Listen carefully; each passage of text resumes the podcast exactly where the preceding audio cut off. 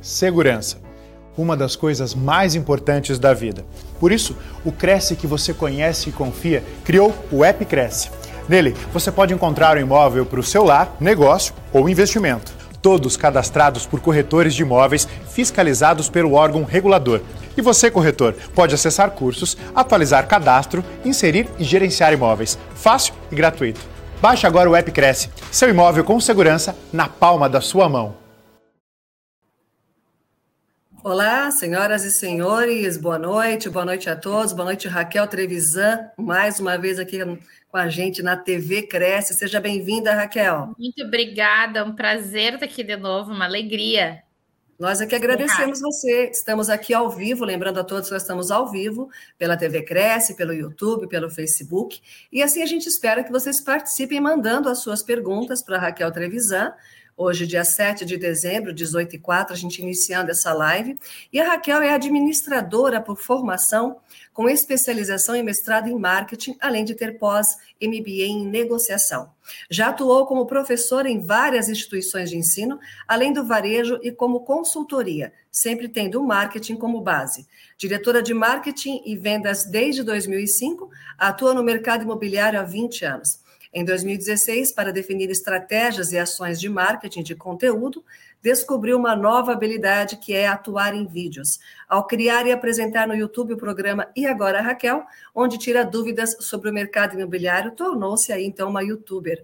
O programa deu tão certo que ganhou o prêmio top de marketing da DVB do Rio Grande do Sul, é isso mesmo, né, Raquel? Em 2017. Isso, isso mesmo. E depois você criou também o raqueltrevisan.com.br, um projeto solo voltado ao marketing imobiliário, com cursos online, palestras, treinamentos em company, além de um produto chamado Raquel Responde, com vídeos para geração de conteúdo a outras imobiliárias. Então, no tema de hoje, aqui a gente vai falar um pouquinho com a Raquel, fazer uma retrospectiva para aprender, para tirar quais são as lições que foram tiradas desses dois anos praticamente e como é que a gente pode encarar, como é que a gente vai avançar isso para o futuro. Então, nesse bate-papo com a Raquel, a gente vai conhecer um pouquinho mais sobre esse trabalho do mercado imobiliário, dessa visão, nessa ótica da Raquel, que já esteve conosco outras vezes falando sobre temas importantíssimos também, a mulher no mercado imobiliário, enfim, tem história bacana da Raquel. E a gente vai aqui ao vivo receber as suas perguntas, responder a vocês nesse bate-papo bem bacana com, essa, com a Raquel nessa interação. Agradeço, Raquel, mais uma vez, em nome do presidente do CRES, senhor José Augusto Viana Neto, a sua participação. E a gente começa esse bate-papo querendo explorar o seu conhecimento, a sua expertise, de como é que foi aí durante esses dois anos ou mais ou menos, como é que você driblou essa situação? Quais foram os maiores desafios dentro do marketing digital, do mercado imobiliário, enfim, dessa sua experiência é, com dúvidas, com situações de, de, medo, de ansiedade, de startups, de fecha empresa, abre empresa, enfim. Como é que a Raquel Trevisan, então, pode nos mostrar essa retrospectiva do mercado imobiliário, dentro desse marketing digital, enfim, do seu conhecimento? Bom, primeiro, boa noite, né? Que ainda é claro que ainda está dia, mas é boa noite aí. Muito obrigada de novamente estar aqui, é um prazer, né? É uma alegria estar aqui conversando com vocês. E nesse final de ano, né? Então, que a gente está competindo com as festas da firma, que nem a gente diz, né? Então, muito obrigada por quem está aqui, né, assistindo. Uh, bom, a gente pensar nos últimos dois anos, é que nem a gente estava falando antes de entrar no ar, né? Foram dois anos muito loucos, porque é, acho que não tem como a gente passar por esse período sem ter reflexões, sem ter, sem ter transformações, é, seja na vida profissional como na vida pessoal, né? É, eu, pessoalmente, foram dois anos ao mesmo tempo desafiadores, com tudo, obviamente, que aconteceu, e, e né, da gente ficar trancada em casa, é, é empresas fechando, toda essa, essa, essa exigência física, emocional, psicológica, né? E além da profissional de todos nós. Eu, pessoalmente, Raquel, para mim, foram dois anos muito ricos, de muito trabalho, né? É, quando estourou lá a pandemia em março de 2020, há quase dois anos atrás, acho que todo mundo imaginou que ia ser, sei lá, 15, 30 dias, nunca ninguém previu que ia ser o que a gente uh, ainda está vivendo, né? Quando eu, hoje a gente já consegue sair no shopping. Essa semana eu fui para o cinema pela primeira vez em quase dois anos. É uma coisa meio bizarra a gente ainda ter que estar tá andando de máscara, né? Mas a gente está começando a voltar uma vida normal de interação, de convivência, das festas de final de ano, né? De poder abraçar e tudo mais. Mas lá atrás, quando estourou, eu me lembro que o meu sentimento, como acho que de todo mundo, nunca foi de imaginar que a gente viveria isso. Quem dera um ano, quanto mais dois, né? Uh, mas eu me lembro que antes do, do, próprio temor pela saúde, né? Porque uh, lá atrás a gente, eu me lembro conversando com o pessoal, a gente limpava desde tudo que vinha do mercado, passava álcool, a gente deixava o sapato pro lado de fora, é, é, era aquela coisa meio filme de futurismo, assim, a gente uhum. lidar com aquilo era tudo muito desconhecido. A gente olha, parece aquilo tão longe, né? E aquilo foi muito assustador. E isso trouxe repercussões não nas nossas vidas como pessoas físicas, como trouxe repercussões na nossa vida de pessoa jurídica, né? É, e algumas cidades vivenciando isso mais forte, outras menos. São Paulo foi uma cidade que ficou por meses fechada, Porto Alegre também, né? Na época eu morava em Santa Maria, no, Rio, interior do Rio Grande do Sul. Lá a gente ficou 30 dias fechados. E depois ficou uma coisa de abre, fecha, abre, fecha, abre, fecha. Se tu vai hoje lá em Santa Maria, nem parece que tem mais pandemia, exceto pelo fato que as pessoas andam de máscara na rua.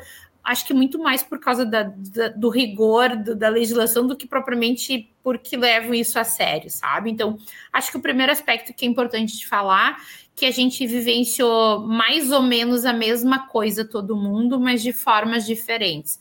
É mais ou menos aquela história que a gente diz: o mar é igual para todo mundo, mas cada um está num barco diferente, num tipo de barco diferente mas acho que todo mundo sentiu medo, todo mundo teve que se reinventar. E o mercado imobiliário, passado aquele primeiro momento de pânico que todo mundo enfrentou, de lojas fechadas, né, empresa imobiliária fechada, loja que eu digo física, né, a sede física fechada, eu acho que, que foram dois anos de muito crescimento, não só em vendas, em faturamento, como os números mostram, mas de crescimento de maturidade para o nosso mercado. Né? Acredito assim que desde o corretor autônomo até a imobiliária mais tradicional, é, não teve uma que não se digitalizou eu dava palestra, né, antes de tudo isso acontecer pelo Brasil fora, falando dessa digitalização, e quando eu olhava na, na plateia, tinha muito olhar incrédulo, assim, sabe, Simone, tipo, ah, essa guria tá divagando, isso não é bem assim e tal. Eu tinha uma palestra que o nome, ainda dou, só que hoje sobre um outro enfoque, que é o tsunami digital, né? Como um tsunami mesmo, antes da pandemia, diz: olha, vai vir o tsunami, quem estiver observando os sinais vai uhum. poder se preparar.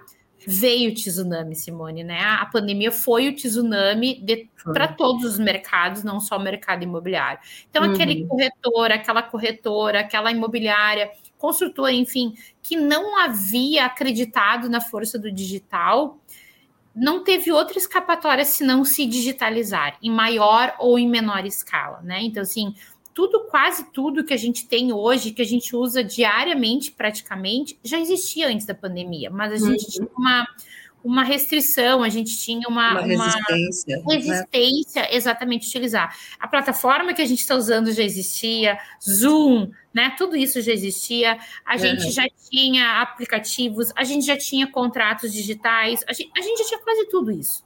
Uhum, mas verdade. nós não usávamos, né? Sim. E os corretores normalmente têm aquele discurso: não, cliente bom é cliente na frente, é cliente, uhum. né, olho no olho. E é, galera, mas assim, uh, a gente teve que se reinventar, né? Então, assim, normalmente eu sou chamada também para falar sobre vídeos, pensando vídeo como canal do YouTube, por exemplo, né? Que é o que eu tenho. Mas uh, vídeo, a gente usou vídeo para fazer isso que a gente está fazendo, a gente usou vídeo para mostrar imóvel para o nosso cliente, a gente fez vídeo para negociar com o nosso cliente, a gente fez uhum. vídeo para fazer reuniões, para poder confraternizar em família. Então, assim, acho que se tem uma palavra que para mim fica nesses dois anos, e aí vai num, num espectro muito amplo, é reinvenção. Uhum. Não teve quem não teve que se reinventar. Da criança que teve que assistir aula online, até o vovô e a vovó que, que faziam chamada de vídeo para matar a saudade dos seus netos e dos seus filhos. Então, isso no mercado de trabalho, no nosso mercado imobiliário, quantos corretores e quantas corretoras começaram a gravar vídeo, começaram a usar esse tipo de ferramenta, começaram a usar o CRM, que é uma coisa que corretor e corretora resiste para preencher, né? Então, assim, Sim. não teve quem não se reinventou como pessoa. Foi necessário, né, Raquel? Foi, foi necessário, foi, foi uma quebra de paradigmas, talvez, ou derrubar barreiras, né? É, talvez da, da, zona de conforto, da comodidade, de eu sempre Fomos assim, arrancados da zona de né? conforto, né? não era uma opção. Não tinha opção.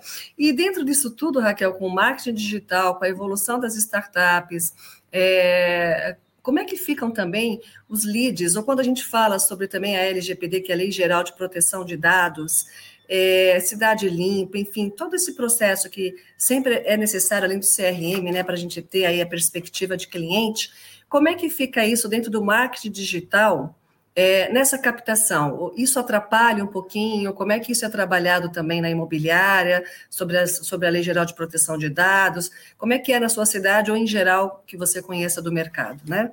Eu acho que nesse sentido a gente ainda está bem atrasado, viu, Simone? Assim, a LGPD já estava aí, vem falando, a gente vem falando. Uh, algumas imobiliárias estão mais antenadas, mais adiantadas, mas assim a gente ainda não, a gente tem a cultura do brasileiro deixar sempre para última hora, é, né?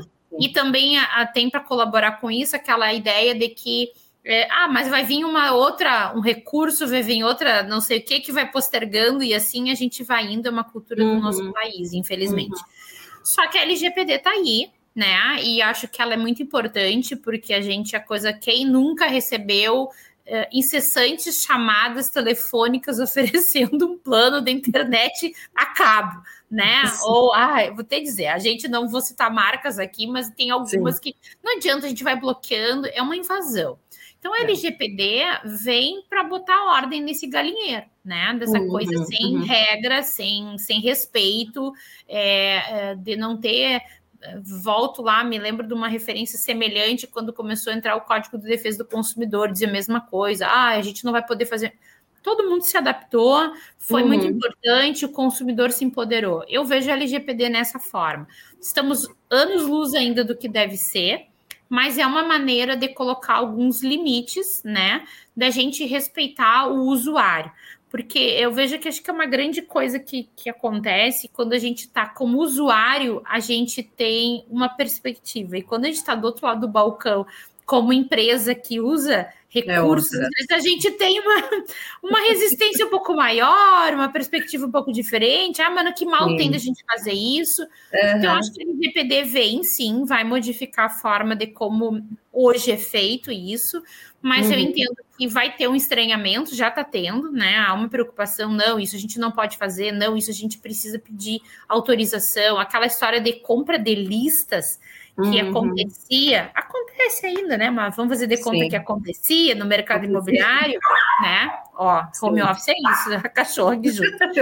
é, aí, essa compra de listas, isso era um desrespeito, entendeu? Tu foi lá numa loja, tu fez um cadastro para uma coisa e a loja quer ganhar dinheiro com o teu cadastro te oferecendo para outra coisa. Então, isso está muito errado, né? É, então, sim. o LGPD vem para botar essa organização aí. Mas vamos é passar ainda por um período de turbulência, de adaptação, de estranhamento, porque tudo que sai da tira a gente da zona de conforto, a gente já olha com aquela cara meio assim, ah, isso não vai Sim. dar certo, ah, não gostei.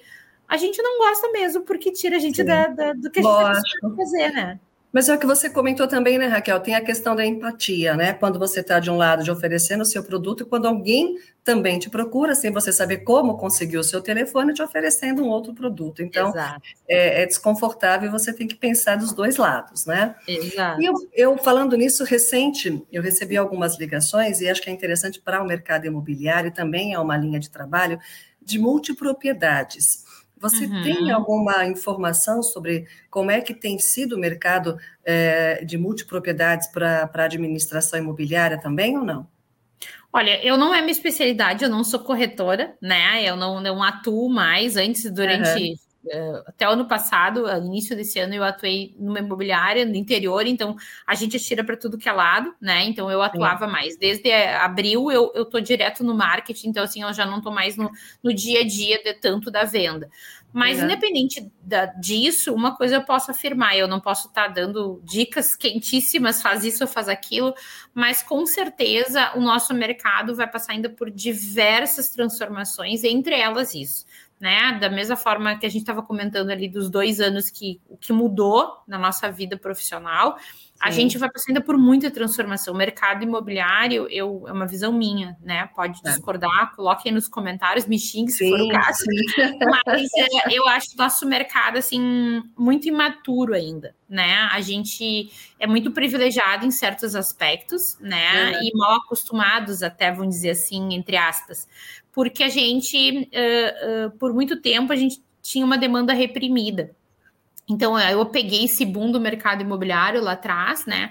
E, e, a gente, eu costumo dizer que compravam de nós, a gente não vendia. Quando veio a primeira crise ali, que começou a diminuir o número de vendas, né? Que foi restringindo, restringindo, todo mundo abriu um bocão, a crise, uhum. a crise. Na verdade, há um acomodamento, assim, uma, uma acomodação no mercado, né? entre oferta e demanda, aquela demanda Sim. reprimida é como a gente falou no interior lá, abriu a porteira, saiu a boiada daquele jeito, né? Daí depois a, a, boiada vai se acomodando, vendo onde é que sim, eu passo mais verdinho e tal. Eu uhum. encaro numa, numa comparação bem chula, né? Com o nosso mercado imobiliário. A gente ainda está num período de acomodação, vai ter, ter, vai ter momentos em que a grama vai estar tá mais verdinha, vai ter Sim. momentos que a grama vai estar tá mais seca por questão do tempo, por e aí, se a gente trouxer para metáfora, por questões políticas, por questões econômicas, né? Ano que vem ano de eleição. Então, tudo isso vai afetando de uma maneira geral. Somado a isso, que é o meu, o meu lado aí, o meu, o meu métier, o consumidor, o nosso usuário, é, nós, né? Que nossos usuários somos nós. É, as pessoas estão em constante transformação, né? A gente vê aí a mudança com a pandemia, a questão da, de, da forma como as pessoas estão olhando para suas casas hoje, com a necessidade de ter home office, né? Eu, por exemplo, estou trabalhando de casa né? Uhum. Então, isso afetou a, o olhar para nossas casas, de ter um espaço para trabalho, que antes a gente só dormia em casa, hoje a gente já busca lugares é, com espaço, seja um home office, uma peça para fazer de escritório, ou seja, um canto, uma sacada, uma varanda, né? A gente improvisou de tudo que foi jeito, isso fez com que o mercado imobiliário se mexesse. Uh, a gente tem aí a questão da, da mudança das próprias empresas, como trabalhar. Então, assim, aquelas imensas sedes, será que isso tem sentido? Não tem. Então, uhum. vem as multipropriedades, vem a forma de locar, né? A questão faz sentido eu fazer um contrato de 30 meses, se eu não sei se daqui a pouco eu não estou me voltando para o interior, porque total agora eu trabalho em home office, eu não preciso mais morar daqui a pouco em São Sim. Paulo, eu é. posso morar. Então, assim, a gente está ainda num momento de muita transformação, e eu vejo que a gente vai se transformar muito, muito, muito mais ainda. Locação é, sempre vem antes, eu acho que é dentro do mercado imobiliário é onde mais está vendo transformações, né? Uhum, uhum. E exigindo mais das imobiliárias e dos profissionais. Mas venda vem, vem também se transformando, não só na digitalização, mas a tua pergunta, né, da questão de, de multipropriedades, os fundos, como cresceram uhum, também. Uhum. Então, assim, a gente tá realmente nos arrancaram da zona de conforto e ainda estão fazendo assim com a gente. ainda estão chicoteando, né? Vamos lá. nos botaram no liquidificador, entendeu? Pois é. Golpeando e tentando achar o prumo nisso tudo. Mas que bom. Mas, Raquel, e também nessa linha que você comentou de, de perspectiva, né, de você mudar muito de você mudar o seu modo de vida, é, uhum. você deve ter presenciado na, na, administração, nas imobiliárias, talvez até nos treinamentos com os corretores, esse, essa mudança de perfil, porque eles procuram hoje. Nós temos muito histórico assim que as pessoas que estavam é, trabalhando num apartamento com dois dormitórios saíram do apartamento, foram para uma casa ou foram morar no interior e alugaram o apartamento. E você acha que essa tendência de você, como você comentou, está trabalhando no home office, Será que o mercado vai realmente ter esse, esse sistema híbrido? É, vai ter essa mudança no mercado imobiliário e aí também ter a mudança no perfil do profissional para atender o cliente? Ou pode, de repente, voltar tudo como era antes? O que, que você acha? Não acredito que a gente volte a ser como era antes. de todas as maneiras, eu não acredito que a gente volte a ser como era antes, né?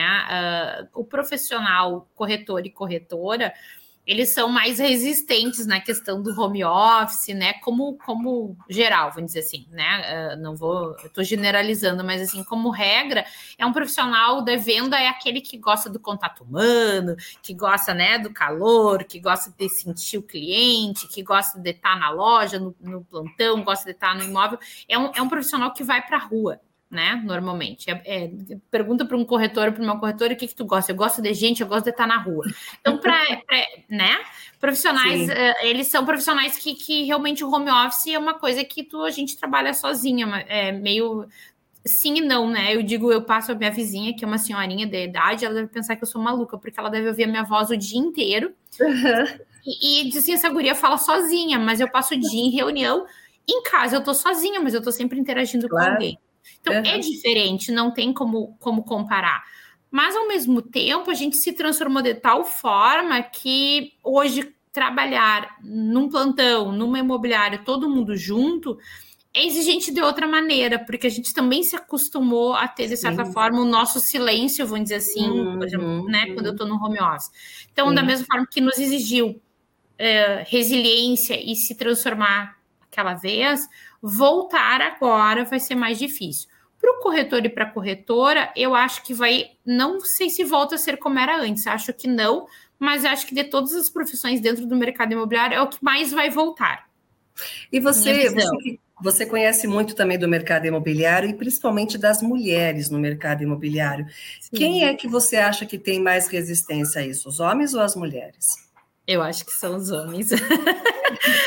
olha, mulher, vou te dizer, já tinha aquela brincadeira, olha, um bicho que sangra todo mês e não morre, não deve ser coisa boa, né? Brincadeiras machistas ou não.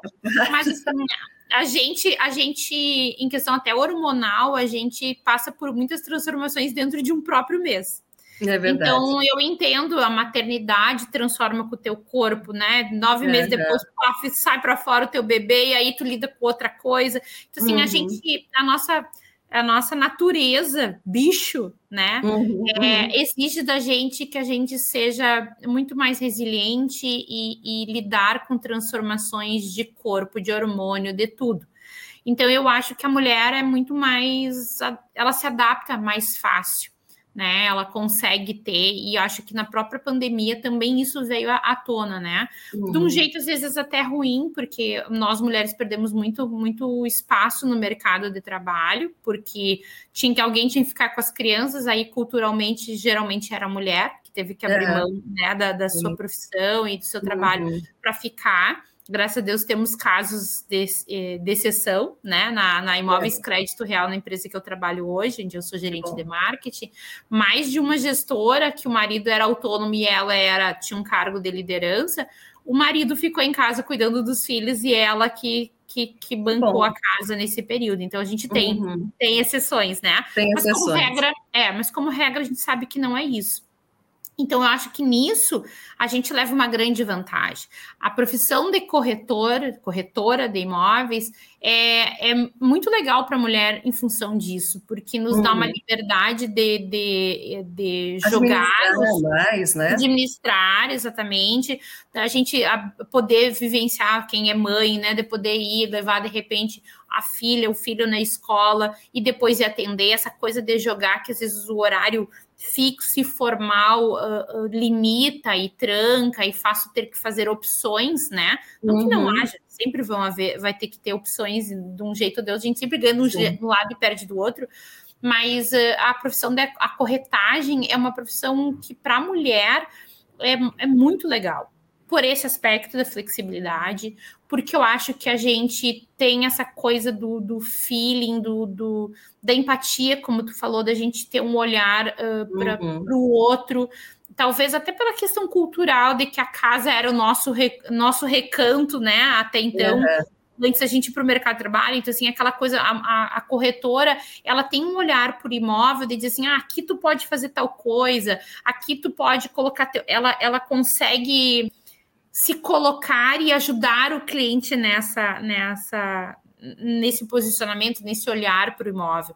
E além disso, a gente tem uma vantagem perante os homens, isso não é mais feminismo no sentido né, de, de querer botar a banca, Uhum. Mas nós mulheres, nós uh, temos uma leitura corporal muito mais aguçada que os homens. E isso na venda é muito legal. É você gente... perceber mesmo, né? O gestual, a expressão, acho que isso é uma sensibilidade, né?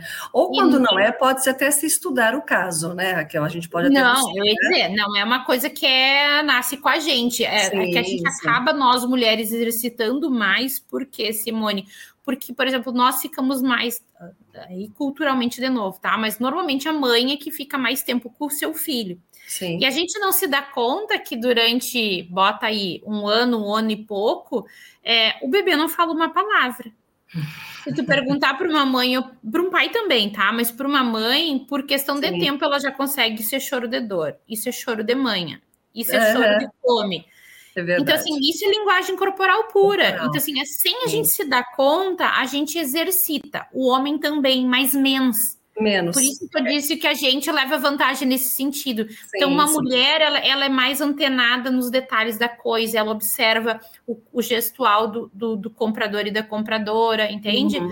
É, é, uma coisa, às vezes, que a gente não se dá conta, mas como tu mesmo disse, todo mundo tem que pode exercitar e eu até sugiro que exercite porque isso na Sim. venda é uma habilidade bem muito muito é importante. É super importante, né? Uhum, uhum. Muito bom. Raquel, vou fazer uma pergunta aqui que tem do Anderson Rodrigues Santos com a gente aqui nos assistindo.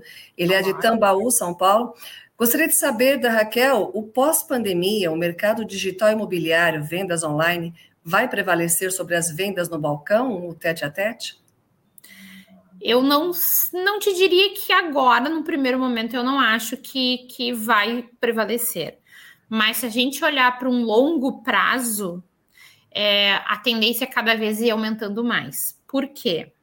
Porque a gente está vendo as novas gerações e eu costumo dizer que se tu quer saber para onde a gente vai, olha para as crianças, olha para os jovens. Eu digo para minha filha, eu tenho uma filha de 18 anos, eu digo, Valentina, quando tu ficar velha, quem é que vai me, me, me, me trazer esse feeling dessa coisa que a gente vai perdendo quando a gente vai ficando mais velho, porque a gente está uhum. pagando boleto, né? A gente está trabalhando as agorizadas. é, é, é onde traz os, os primeiros sinais da coisa. E aí eu percebo, por exemplo, nos jovens, na minha filha, na, é, aconteceu uma situação, por exemplo. Ela disse: Vamos pedir uma pizza, Valentina. Daí o aplicativo tá, tava, de aplicativo de pedir estava dando pau. E eu disse: Minha filha, liga para a pizzaria. Sim. Ai, mãe, não, vou ter que falar com o cara. então, assim, parece uma bizarrice para nós, né, Simone? Mas Sim. assim, isso é um sinal, é um sintoma, é. e se você olhar, isso acontece nos jovens. Eles não têm tanta necessidade como nós dessa coisa do tete a tete. Do tete a tete, do contato Porém, físico, do olhar, é, do falar. Eles se resolvem no digital. Uhum. Porém, contudo, entretanto, eu costumo dizer assim: primeiro, esses jovens, para eles chegarem para compradores, eles vão demorar um pouco mais. Porém, para locar, eles já estão alocando, vão fazer vestibular, vão né, trocar de cidade para estudar e tal. Segundo aspecto, eles, se tu falar, uma criança toda digital, nanã, larga uma criança num parque para tu ver se elas não largam o celular. Ah, sim. É. Então, a nossa natureza é de um ser gregário, é, é da gente interagir, da gente ter troca. Essa é a natureza nossa de ser humano e de latinos como somos. Então, respondendo, Anderson, eu, vejo no curto prazo, eu não acho que substitui.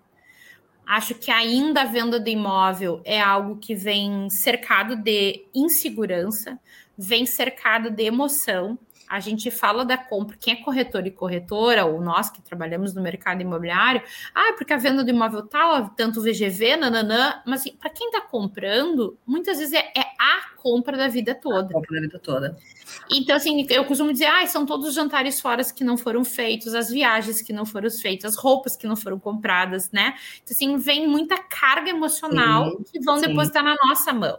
Uhum. Então, assim, Vai acontecer, sim, vai ter um, uma galera que vai fazer isso sem ter tanto esse esse esse apreço, mas vai ter muita gente e por um bom tempo ainda que cara, eu não vou largar na mão de alguém que eu não conheço, que eu não vi toda a economia da minha vida. Lógico.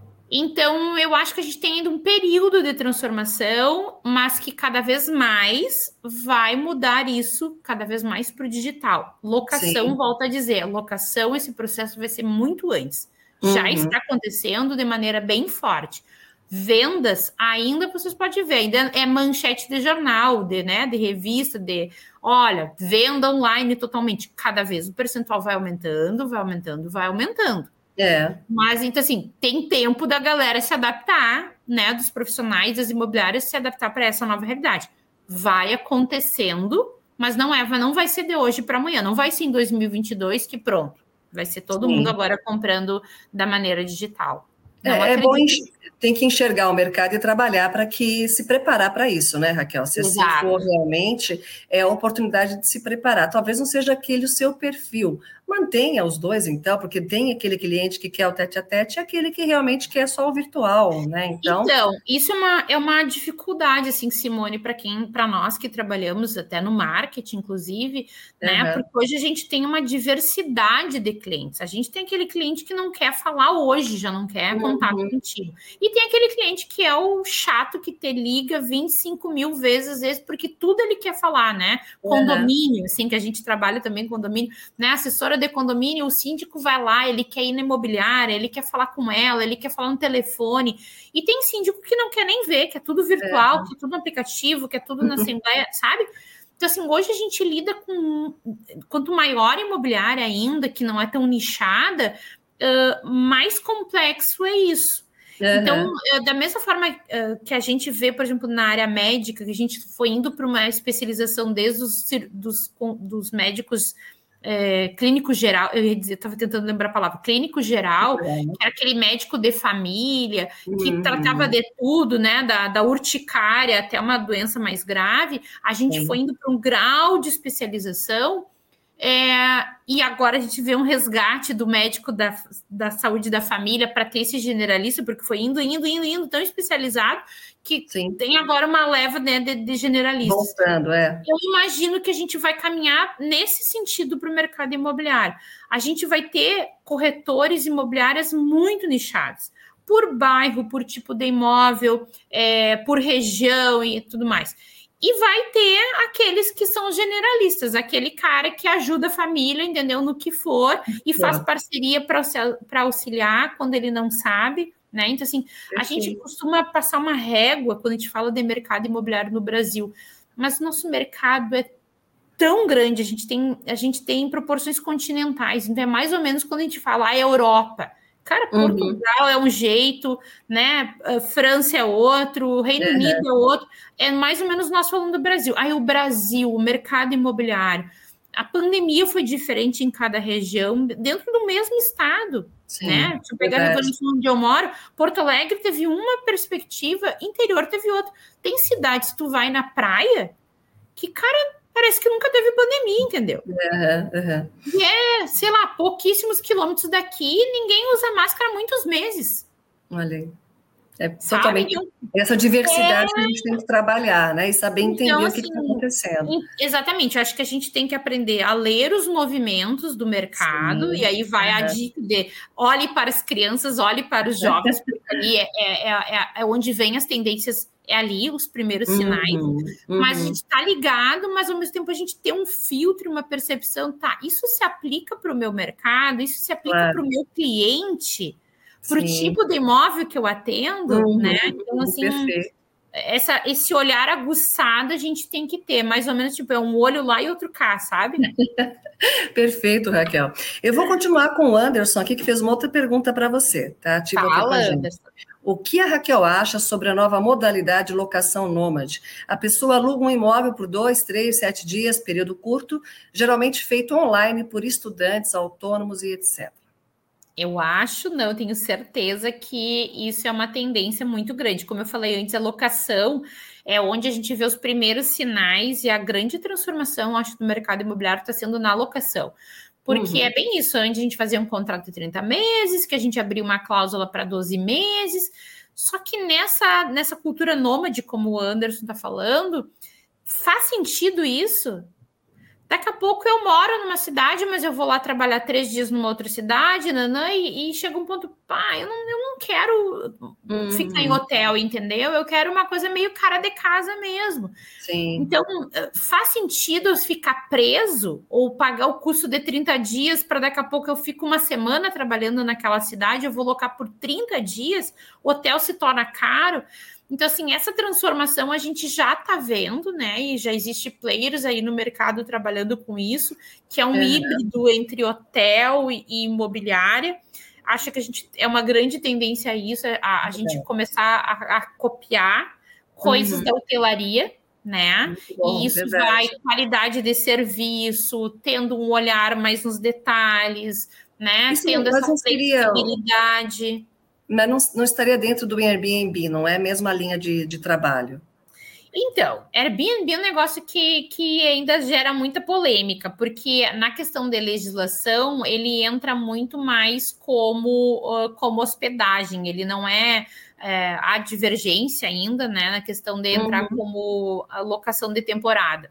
É, tá. Os condomínios têm brigas na justiça porque tu prega num prédio que tu more. Antes era só moradores, e agora é um entra e sai de gente que tu não conhece, porque o cara aluga por dois dias, aluga por um dia, aluga por uma semana. Sim, e aí, como sim. é que fica a questão dos outros moradores? Então, há toda uma uhum. polêmica nisso, né? Em que até então pode mudar.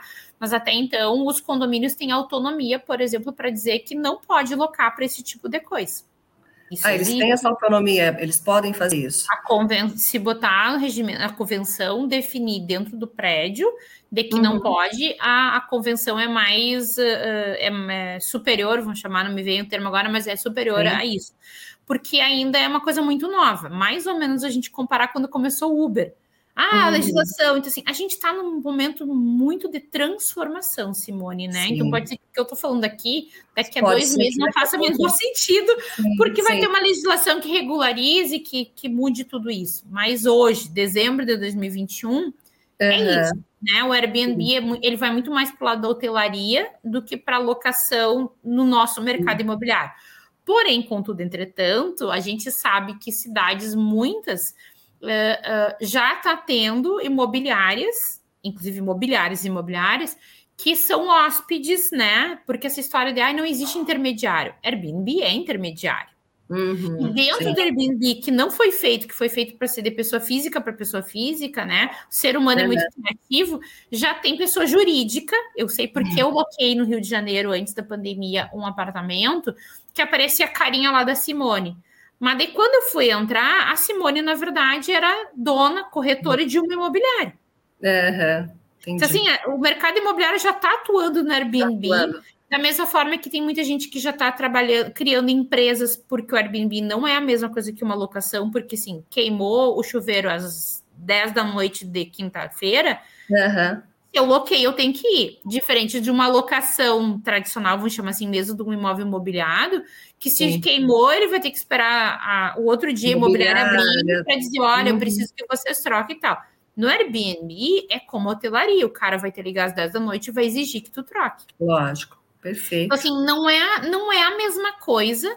Cada vez eu acho que a gente caminha para ter uma, uma uma fusão das coisas, uma mistura das coisas, entendeu? Essa uhum. coisa estanque de tudo, eu vejo cada vez terminando mais essas barreiras, entende? A gente está ficando cada vez mais fluido, flexível em tudo, é, Simone. E, né? Mas é positivo isso, né, Raquel? Você vê isso com, de forma positiva, com bons olhos, não é? Porque eu acho que são é, Eu acho que, como tudo na vida, vai trazer coisas boas e vai trazer coisas não tão boas e não tão uhum. boas em uhum. que sentido? Uh, vai exigir demais cada vez mais de nós como profissionais. Então, assim, isso é difícil da gente lidar com a uhum. rapidez das transformações. A gente não está dando conta, por isso que a gente está uhum. tão estressado, por isso que a gente está, né, muitas vezes no limite, por isso que também a gente vê movimentos completamente contrários. Aí vem a cultura do, do hater, né? Dizer, ah, se não é isso, não é aquilo. Uhum. Então, assim, uhum. acho que a gente está num, num, momento bem de, de, acomodar de abóbora, sabe? Assim, e vamos ainda por um bom tempo tendo que lidar com todas essas coisas diferentes da nossa rotina e uhum. aí vem uma característica do nosso mercado imobiliário: a gente é um mercado tradicional. A gente vende imóvel né? A gente não vende algo móvel, a gente vende algo imóvel, uhum. mas a grandíssima vantagem, Simone, porque independente de governo, independente do país, independente da cidade, independente de qualquer coisa, as pessoas vão continuar morando. Então, mesmo assim, aí eu não quero mais comprar, eu quero locar, porque eu sou nômade, uhum. mas alguém vai ter que comprar para locar para mim. Tá certo. Então, na verdade, o, o mercado. Continua o negócio continua, o core business é o mesmo. O que é. vai mudar é a forma da gente fazer. Sim, sim. É, perfeito. Gostei. A Cláudia Dietrich, ela, ela comenta antes da pergunta, ela fala aqui, sou sua fã, sou Ai, fã da seguria, me ensina todos os dias. Querida, nossa, minha parceira no mercado imobiliário, das mulheres imobiliário lá. Toda quinta-feira a gente está no, no Clubhouse, a Cláudia faz um trabalho maravilhoso de homestage, faz Olha loucuras essa mulher. Que bacana. Muito legal, muito legal o trabalho da Cláudia. Depois também aqui Imobiliária J. Santos Dracena, com a gente também nos assistindo, e a Cláudia comenta exatamente isso. Ela fala: nessa hora, o homestage vai ajudar demais, Raquel, neutralizando para agradar o maior número de pessoas.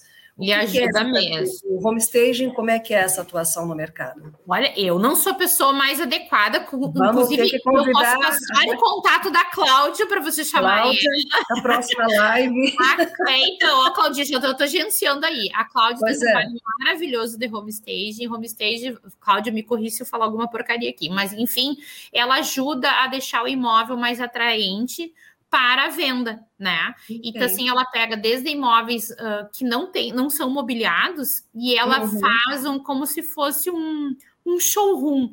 Ela, a gente Entendi. tem um grupo de WhatsApp, ela mandou uma foto e disse, eu não tô acreditando, tu jurava que era uma cama de verdade e era um colchão inflável com uma guarda que ela fez de tecido e, e, e isopor, eu acho, e a foto, tu jura que é uh, uma cama mesmo. Ah, mas isso é para enganar? Não, não é para enganar, porque a pessoa, as pessoas têm dificuldade, inclusive, de se imaginar dentro do imóvel. E, a, uhum. e o uhum. trabalho de homestage ajuda isso, além de que quando é um imóvel mobiliado, que a pessoa mora ainda, a gente tem muitas coisas pessoais. Se tu olhar aqui, aqui do lado, a minha, a minha prateleira é um caquedo de coisa que é, é a minha cara, entendeu? Sim. Mas se eu fosse botar para vender, é a minha cara, não é a cara da Simone.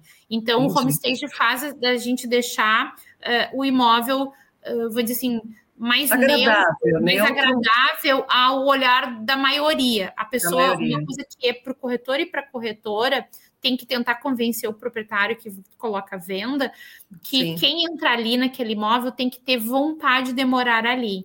Então, às vezes, coisas muito pessoais, né, muito específicas da gente, não, acaba inibindo porque a pessoa não consegue se imaginar. Uhum, então, o homestage faz esse trabalho. Claudinha, Legal. me ajuda não, se eu não disse, por favor, me corrija. Ela comentou aqui que já fez uma live por aqui, depois ah, vou procurar aqui, e ela coloca exatamente, ela faz esse homestage para venda ou para locação. Então, bem bacana, Cláudia. Bem. Mas é um prazer também tê-la aqui com a gente participando da live. E quando quiser voltar, será uma honra tê-la aqui novamente para falar do homestage. Eu não sei se o homestage também pode pensar no aroma, né? Porque às vezes também você entra no ambiente, o cheiro já te agrada, às vezes não. A gente chama isso de né? Marketing sensorial, Simone, né? Marketing Porque a gente, é, a gente é bicho, né? Então a gente é, é olhar, é cheiro, é tato, né? E, e aí ter o cheirinho, né? Uh, como eu digo assim, o aroma. É, se tu tem a marca da tua imobiliária, a pessoa entrar, quem não tem lojas em todas as cidades do Brasil, que tu uhum. passa. Um exemplo, me ocorreu agora. Melissa Loja da Melissa da do calçado. Melissa. Cara, tu passa na frente e tu sente. Eles fora, fizeram vela, eles fizeram álcool gel, tudo com o cheiro da Melissa. Porque aquele cheiro tu sentiu, tu lembrou da Melissa, uhum, tu lembrou da marca. Né? Então, assim, o aroma para o mercado imobiliário é pouco explorado, pouco uhum. explorado, mas que, por exemplo, um, pode ser um corretor, uma corretora autônoma, não precisa uma imobiliária, tu pode ter o teu, teu aroma né? Sim. Deixar a tua marca. Então, assim, ah, vai receber a Simone para mostrar o imóvel, chega antes, coloca antes. um aroma, né? Então, assim, é, é despertar a sensação e a emoção. É, compra de um imóvel, venda de um imóvel, é emoção pura, gente. Pura. A gente acha que é muito. A gente usa o racional para justificar o emocional. Uhum. É, me arrisco a dizer que corretores e corretoras, me corrija se eu estiver errado, tu pode até demorar mostrando as opções, mas quando a pessoa entra, às vezes em cinco minutos ela diz assim: é esse, é, é esse. Por quê? Porque é energia, é emoção, é ela se imaginar morando naquele imóvel. E aí depois ela começa, tá, então vamos negociar. Daí ela começa a racionalizar o processo. Sim, uh -huh, Ela já decidiu que ela quer morar ali, entendeu? Que legal, então, bem assim, assim mesmo. A gente tem que pensar. Uh, nisso quando a gente vai vender e o aroma que tu mencionou ajuda nesse processo emocional da, da escolha. Bacana, que bom. Você vê que é, você usou de marketing sensitivo, é isso que você comentou? Olfativo, Sensorial. marketing olfativo. Olfativo, perfeito. Uhum. E aí, olha aqui, só completando, a, Raquel, a Cláudia comenta que você mandou super bem no homestage, tá? Ah, é. Valeu, Claudinha. E aí também aqui eu vou voltar um pouquinho só a Dirlene Rodrigues, de Balneário Camboriú, para um ah. corretor autônomo. Qual recado tu deixa, Raquel? A Dirlene também é nossa parceira lá, Mulheres Imobiliárias. Isso aí, amigas, estamos juntos, né? Na, na, são as nossas parceiras lá do Clube House. Que legal. Olha, corretor autônomo, eu acho que tem uma primeira reação, às vezes, do corretor de assim: ah, eu não vou conseguir fazer isso porque eu não trabalho no meu imobiliário, eu não sou uma grande imobiliária. Uhum. Uh, por um lado tem uma dificuldade, mas por outro tem uma grande vantagem. Às vezes tu trabalha numa imobiliária que a diretriz da empresa não é o que tu imagina, não é o que tu concorda, enfim. Quando tu é autônomo, o nome já diz que tu é autônomo, né? Então, eh, tu fazes diretriz de como tu quer trabalhar. E uhum. tem tanta coisa legal que tu pode fazer e que o custo não é tão caro, como a gente acabou de falar agora do marketing olfativo né? É, outra coisa que eu acho muito importante aí uh, num corretor autônomo que às vezes ele fica esperando pela imobiliária fazer é quando tu fechou uma venda, tu entregar um presente para o teu cliente né? A, a esperar é uma né, champanhe, né, esperar no imóvel com uma cesta, com uma caixa de chocolate, enfim, o que faz sentido para aquele cliente. Ah, ele gosta claro. de cerveja, então vou lá comprar uma cerveja artesanal e faz um cartãozinho à mão, sabe? Eu, eu acho Sim. que o mercado imobiliário, como eu disse, ele ainda é muito imaturo. Eu, eu sempre olho muito para o varejo. Uhum. nos ensina muita coisa, Simone, porque eles estão um umbigo no balcão e eles são os é. primeiros a sentir a concorrência. E às uhum. vezes é uhum. uma coisa muito, muito barata, que é uma caneca, é um, né, uma coisa. Então, assim, eles têm que se virar nos 30 mais rápido do que nós. Sim, é verdade. E ao mesmo tempo, assim, nós negociamos valores, pega aí um imóvel mais baratinho, baratinho, nós estamos falando aí 150 mil, 160 né? Então, assim, o corretor e corretora é uma profissão muito bem remunerada. É muito bem remunerado, né? Não é uma profissão que te exige que tu tem que ter mestrado, pós, doutorado, bababá, babá, que tu tem que fazer é, prova da OAB, por exemplo, que é super... Uhum. Não. Tirar, em tese, tirar o TTI, fazer o Cresce é a parte mais simples não é algo complexo, Sim. entende? Uhum. O que é difícil é o mercado, que é super competitivo, é exigente, lidar com, com a incerteza, lidar com, com um consumidor exigente, enfim, quando joga é. no mar é que aí o corretor e a corretora sentem mesmo a dificuldade. a dificuldade. E aí a gente pode, eu, eu, eu acredito muito que a criatividade e o pensar fora da caixa faz muito mais diferença do que pirotecnia, entendeu? Então, assim, é, às vezes a gente vai indo meio que nem boiada, todo mundo tá fazendo uhum, uma coisa, a gente uhum. vai indo sem muito pensar no que a gente está fazendo. Eu é. costumo falar nas minhas palestras, e vou falar aqui de novo, ser repetitiva, mas eu, eu gosto, por exemplo, do programa aqueles do The Voice. Eu adoro, né? Adoro aquele Também. programa. Mas se tu pegar todos esses reality, Masterchef, não, não, não, se tu olhar, sempre que vem um jurado, o que, que normalmente eles valorizam? É o cantor que fez um arranjo diferente na música que todo mundo já canta, é o cozinheiro que botou um tempero, inovou, criou algo. Então, assim, às vezes a gente vai ter sucesso justamente fazendo diferente, diferente. do que todo mundo faz. Excelente, né? Raquel. É então, isso o autônomo e a autônoma pode fazer sempre, entendeu? Uhum, Entenda seu cliente, vê quem ele é, não atira para tudo que é lado, porque ninguém dá conta disso, então se especialize, uhum. Vê Sim. onde tu é melhor, é minha casa, minha vida, é no bairro tal, é no, no um condomínio fechado, é imóvel na planta, te especializa, estuda muito aquilo e veja uhum. o que tu pode ser diferente dentro daquilo que tu se especializou. e encantar, e encantar o cliente sempre, né? Então tá aí, sempre, muito bacana. Sempre, sempre. A, a Dirlene, ela responde, obrigada, tenho muitos parceiros autônomos, eu faço parte de uma imobiliária digital, onde eu sou a faz tudo. Tenho algumas é ferramentas, mesmo. então vou compartilhar com a galera. Muito obrigada, obrigada por participar, Dirlene. E ela continua aqui, verdade, às vezes um pequeno detalhe faz toda a diferença, às vezes o pessoal esquece de fazer o arroz com feijão esperando algo inusitado. Eu costumo dizer que um arroz e feijão com Bem temperinho, um louro, um beijinho, cara, faz mais sucesso do que tu chegar com a comida mais cheia de frescura que a pessoa vai olhar e diz: hum, será que isso é bom? Né? Então, assim, fazendo essa metáfora para o mercado, às vezes a gente não está fazendo nem o básico quanto mais tu querer fazer a coisa rebuscada, né? Uhum. A, a, a, nossa, nossa profissão como um todo, quando eu, eu entrevistava corretores, né, para vir trabalhar comigo, eu sempre perguntava: ah, por que que tu virou corretor? Se respondi que era por causa da grana, uh, já não era algo que, que, que para mim já perdia pontos. Por quê? Porque a grana vem e vai.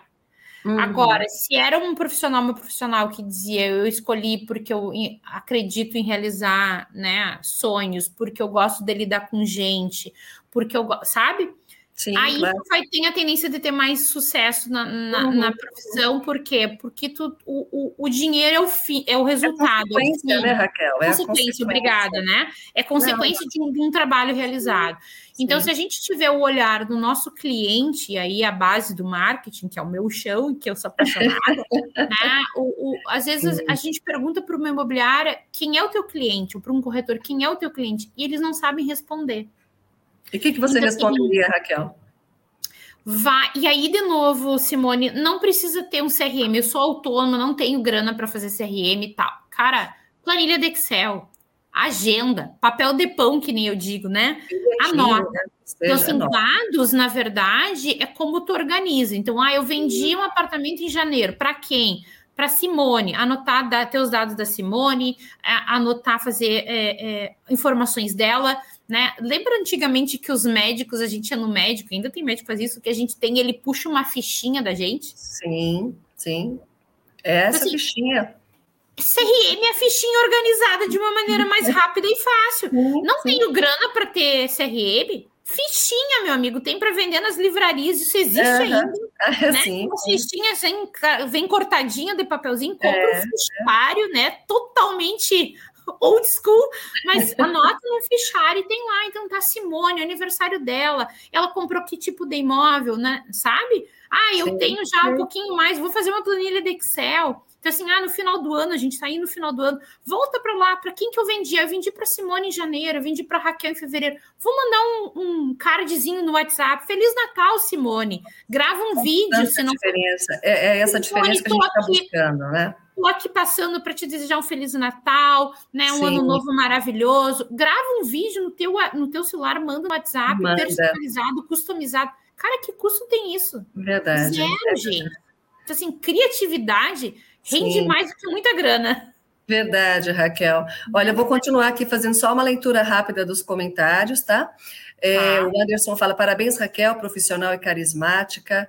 Ele comenta que a Magazine Luiza também tem o cheirinho do perfume. Ah, é? eu não sabia. É, não sabia. eu vou, vou, prestar atenção agora também. Vou chegar abrindo cheirinho lá na Magazine Luiza. Eu vou no Magazine Luiza, eu compro online deles, acho que é por é, isso que eu não sei do cheiro.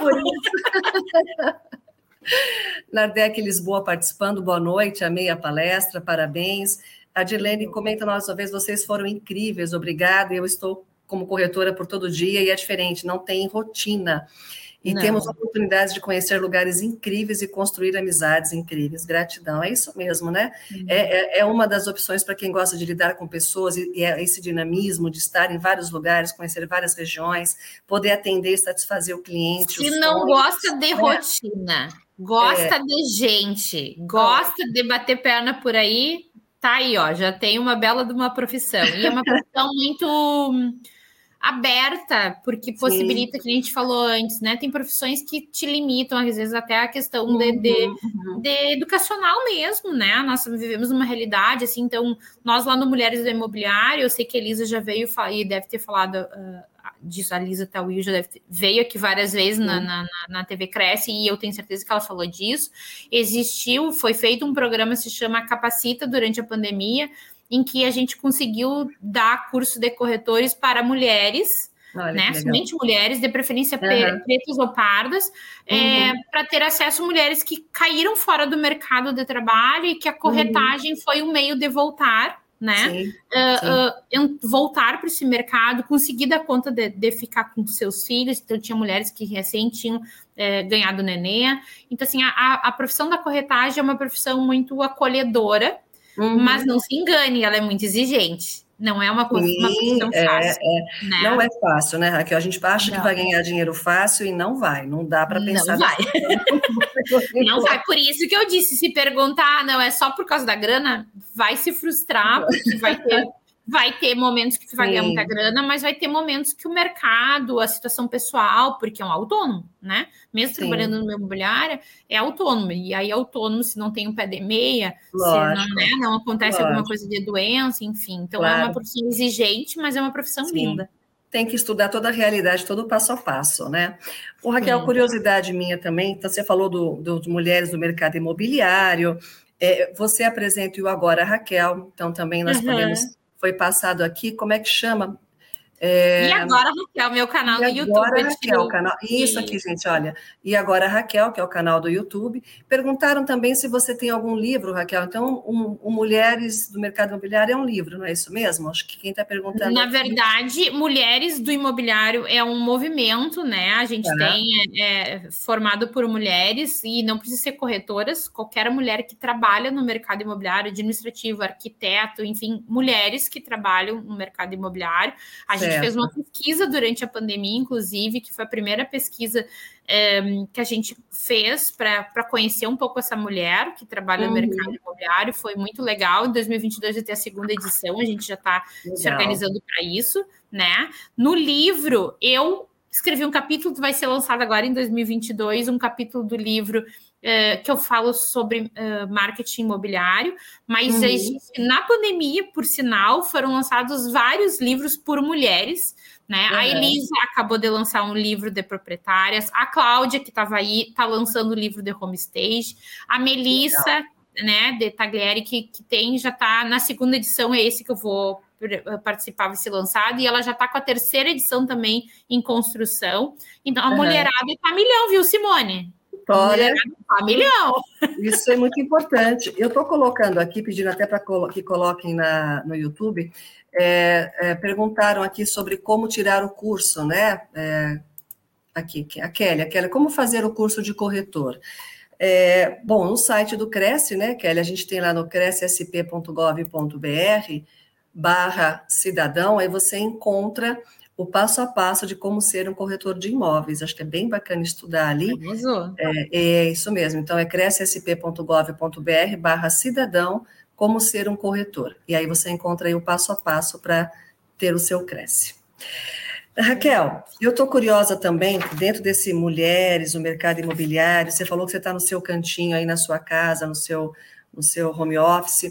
Atrás de você eu pude perceber que é uma imagem da Frida Kahlo, é isso mesmo? Sim, a minha Frida, e eu tenho uma Frida que eu tatuei. Peraí, não, aqui. Aqui. Ah, Deixa eu aproveitar que eu... que eu fui. Eu vou botar meu, meu, celu, meu o meu note, porque ele tá berrando que vai terminar a então bateria. Vai, coloca para a gente terminar aqui um pouquinho a live, só mais algumas perguntas que o pessoal não quer deixar você embora, não, Raquel. Ai, coisa boa. Então, Mas eu, ó, eu, eu, isso. Voltei. Desculpa, é, mas eu vi que ia terminar minha bateria. Não, mas... Home office, a cachorra já gritou, a, a, bateria já terminou. Essa é a nova realidade. Essa é a realidade. Mas isso foi uma das coisas, já pegando o gancho, que mudou com a pandemia.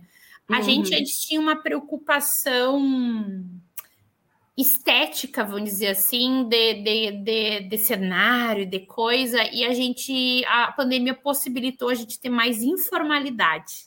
Verdade. Verdade. A gente aceitar certas coisas Aceita, como isso. É verdade, né? é. é. E não, eu acho que isso se torna o nosso natural, a sua essência mesmo, né? É. E aí a gente acaba até conhecendo muito mais a profissional, o profissional dessa forma. É verdade. E eu perguntei da, da Frida Kahlo, porque ela, ela, tem um, ela tem a história bem de uma mulher muito forte. E tem uma frase uhum. da, da Frida Kahlo que eu acho muito interessante, que é pés para, os, para o que os quero, né? Ou se tem pés para que se tenho asas, é alguma coisa assim para isso voar. Aí. É isso mesmo, né? É, eu gosto da Frida e quando eu me mudei agora, eu me mudei esse ano durante a pandemia para Porto Alegre, é, a arquiteta fez o projeto e tinha botado uma coisa meio geométrica aqui. Eu disse, ah, isso não tem nada a ver comigo. E aí eu disse, ah, eu queria botar uma Frida, porque eu acho que nesse momento ela diz muito, muito Uh, a Dirlene até me perguntou da Frida, que ela não conhecia direito a história, né? E ela, ela é uma mulher que foi sofrida, mas ao mesmo tempo o que eu admiro nela é a força. Força. Né? A força de todas as adversidades ela, ela encarou. E, e isso tem isso. Para quem não conhece a história da Frida, ela sofreu acidente, tinha problemas de saúde, ficou presa na cama. E ela pintava. As pinturas dela são bem punk, assim. Eu não curto muito a pintura dela, viu? Já, é. vou, já vou avisando. eu, não curto muito a pintura dela, porque é uma pintura bem dura, assim, bem. mais é a vida é, dela, né? Ela pinta muito sobre ela é, mesma, na verdade. E aí também, o né? contraditório né? que ela é uma mulher extremamente colorida, porque a imagem Sim. que a gente tem da Frida dela de roupas coloridas, muita flor, Sim. muita coisa. E ao mesmo tempo a pintura dela é muito sombria. É. Mas uh, para mim, cada um tem a sua interpretação, né? Para mim, a Frida é, é símbolo disso, da força da uhum. mulher, né? Então, bom, assim, gostei. eu inclusive quis, acabei de tatuar faz uma semana, dez dias que eu tatuei a Frida, uhum. né? Eu adorei, adorei, adorei, porque eu também já conheci, eu vi a foto ali atrás, a pintura, falei, uhum. vou comentar. Eu vou terminar a pergunta aqui com a do Anderson, para você, que já são, temos no nosso horário, e um bate-papo super gostoso. Passou voando. É muito bom estar com você aqui. E ele pergunta, ele, ele comenta, né? Sou, sou advogado, é o Anderson Rodrigues. Sou advogado e vou me inscrever no Cresce. O que a Raquel me orienta como, como aproveitar melhor esses conhecimentos? Anderson, vou te dizer que tu tem já um plus, que é conhecimento jurídico. Corretores e corretoras usam muito, ou deveriam usar muito, o conhecimento jurídico, né? É, a gente fala muito da coisa do digital, do consumidor, e a gente até fala pouco é, da importância de um contrato uh, bem feito, né? E, e, acho bem importante porque os corretores mais das antigas não tinham tanto uma preocupação, né? Tipo assim, prometiam mundos e fundos, ah, tudo bem, né? Ficava por isso mesmo.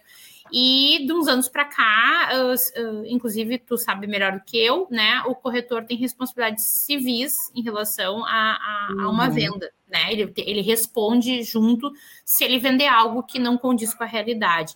Então, assim, é muito importante que um corretor e uma corretora, se não é advogado, como no teu caso, Uh, busque conhecimento jurídico. Ah, não precisa saber fazer um contrato, para isso a gente contrata advogado, se for o caso, sim. mas sim tem que saber ler um contrato. Um contrato muito bem feito é, é, uma venda muito bem feita também. Então, acredito que tu vai já sair é, com um adicional aí vou te dizer que tu talvez saia com uma coisa que não é tu, né? Normalmente quem é advogado às vezes é bem rigoroso, né? Bem mais é. E aí talvez a profissão te exija um pouco mais de flexibilidade no encarar a coisa, né? São habilidades que tu vai ter que exercitar talvez e que tu até então na advocacia não, não, não precisou, não exercitou tanto. Muito bom. Raquel, você já deu várias dicas, respondeu para todo mundo aqui, que está bom. muito bacana, esse bate-papo muito gostoso. E aí, assim, para a gente finalizar, deixo o convite para que você esteja sempre conosco aqui. Você está agora em Porto Alegre. Sempre então, que 2000, me convidarem. 2022 a gente se prepara para tê-la aí mais uma vez, e até para você contar as novidades, como é que está o mercado. Nós falamos agora há pouco, né? Daqui dois meses tudo muda, né? Então, a gente pode Sim. aí se renovar mais uma vez. Vamos deixar anotado aí o YouTube e agora a Raquel, e também o Instagram, arroba Raquel Trevisan, para que a gente Só possa manter o contato. Todos vocês que estão conosco, anotem aí então essas redes da Raquel para é, não, não deixar de, de ter essa dinâmica e ter essa guria, como disse aqui a, a Dirlene também, de estar conosco aqui prestigiando. Mas gratidão a você por estar conosco, Raquel. Você já deu várias dicas, mas deixa mais uma mensagenzinha aí para que a gente finalize 2021 nessa retrospectiva, na sua experiência de vida, na sua expertise, tudo que você vivenciou aí nos últimos meses. Como é que então vamos encarar 2022? Olha, apesar de ser um ano que vai ter algumas dificuldades, porque a gente está num ano eleitoral, isso sempre afeta o nosso mercado, né? Historicamente afeta índice de reajuste no aluguel, afeta, às vezes, o medo de quem vem aí como candidato, às vezes segura um pouco a, a, a venda. Mas eu sou uma otimista por natureza, Simone, e, e eu acho que a gente está saindo de dois anos muito difíceis, uh, física, emocionalmente, psicologicamente e o fato da gente poder estar tá, aos poucos, ainda não tudo a gente abrindo, a gente podendo estar tá interagindo com cliente, com colega, com, né, com família, isso dá um ânimo. E acho que é, muito do que tem aí, é, às vezes, é, é, psicológico no sentido do o medo começa a vir do, do, desconhecido. Então, assim, não tenha medo do desconhecido, não, não, não chute o balde, né? Tipo assim, ah, não tem mais pandemia se uhum. cuide fisicamente, mas tenha em mente que assim a gente passou por um período difícil e que essa, esse aprendizado todo tem um porquê. Então, se, se a gente se olhar de verdade, assim, numa análise bem, tipo assim, a gente com a gente mesmo, já que a gente está no final do ano, né? Acho que todo mundo faz aquela análise de, de final de ano. Uhum. Se olhar assim, pegar os dois últimos anos, quanto a gente evoluiu como ser humano e como profissional? Foi difícil? Foi. Tirou da zona de conforto, exigiu aprender coisas novas. A gente viu 500 milhões de lives, né? A gente fez 500 milhões de curso, a gente uh, juntou dinheiro, agora está conseguindo, né, vender melhor e tal. Tipo assim, não desanime, não desanime. Eu vejo um 2022 uh, muito bom, né, no sentido de que a gente vai começar a colher alguns frutos mas também, ao mesmo tempo, eu não sou ingênua de achar que, uhul, vai ser tudo de bom. Não. Acho que, na verdade, não é 2022. Daqui para frente, a gente vai ser sempre bem exigente para, de alguma maneira ou de outra, ou é porque é governo, ou porque é saúde, ou porque você quer. A vida, a vida é exigente, né, Simone? Não tem é outro verdade. jeito. Então, verdade. a gente tem que se, se reconstruir. E é, é chavão dizer que a constante uhum. da vida é a mudança, é chavão, mas uhum. é a uhum. mais pura verdade. Então, que 2022 seja um ano de boas mudanças, né? De boas mudanças para todos nós. Se Deus quiser, captando toda essa sua energia boa aí para a gente conseguir, aí. né? Fluir, bons fluidos, bons aromas, né? Boas vendas, bons negócios e que seja aí um marketing, o principal marketing da nossa vida, que é ser feliz, né? Então, acho que é, é buscar ser feliz e manter a sua essência, estar bem consigo mesmo. Mas, Raquel, você é uma graça, dá vontade Obrigada. de ficar mais tempo aqui com você, como todo mundo já comentou aqui, da sua simpatia, da sua energia. E aqui agradeço também a Dirlene passando boas festas para você, boas festas também aqui, Simone. Obrigada, Dirlene. Obrigada. Seja sempre bem-vinda à nossa TV Cresce. Enfim, a todos vocês pelo YouTube e Facebook que estiveram conosco, muito obrigada, uma boa noite a todos. Acompanhem a Raquel aqui pelas, pelas redes sociais né? E agora, Raquel, a gente termina. Mas... mas a gente faz, estou lá, me chama, a gente conversa pois por lá. Pois é, então a gente finaliza aqui com muita honra, com muita gratidão e muito feliz por ter estado mediando essa live com você. Espero te encontrar outras vezes aqui, Raquel. Muito Vamos, se Deus mesmo. quiser, e ele há de querer. Foi muito bom, parabéns e tudo de bom para você. Muito obrigada, obrigada por quem assistiu aí. O feliz Verdade. 2022. Um beijo. Amém a todos nós. Boa noite até a todos, mais. então, e até a próxima. Tchau, Raquel. Obrigada. Tchau, até, até mais. Tchau, tchau.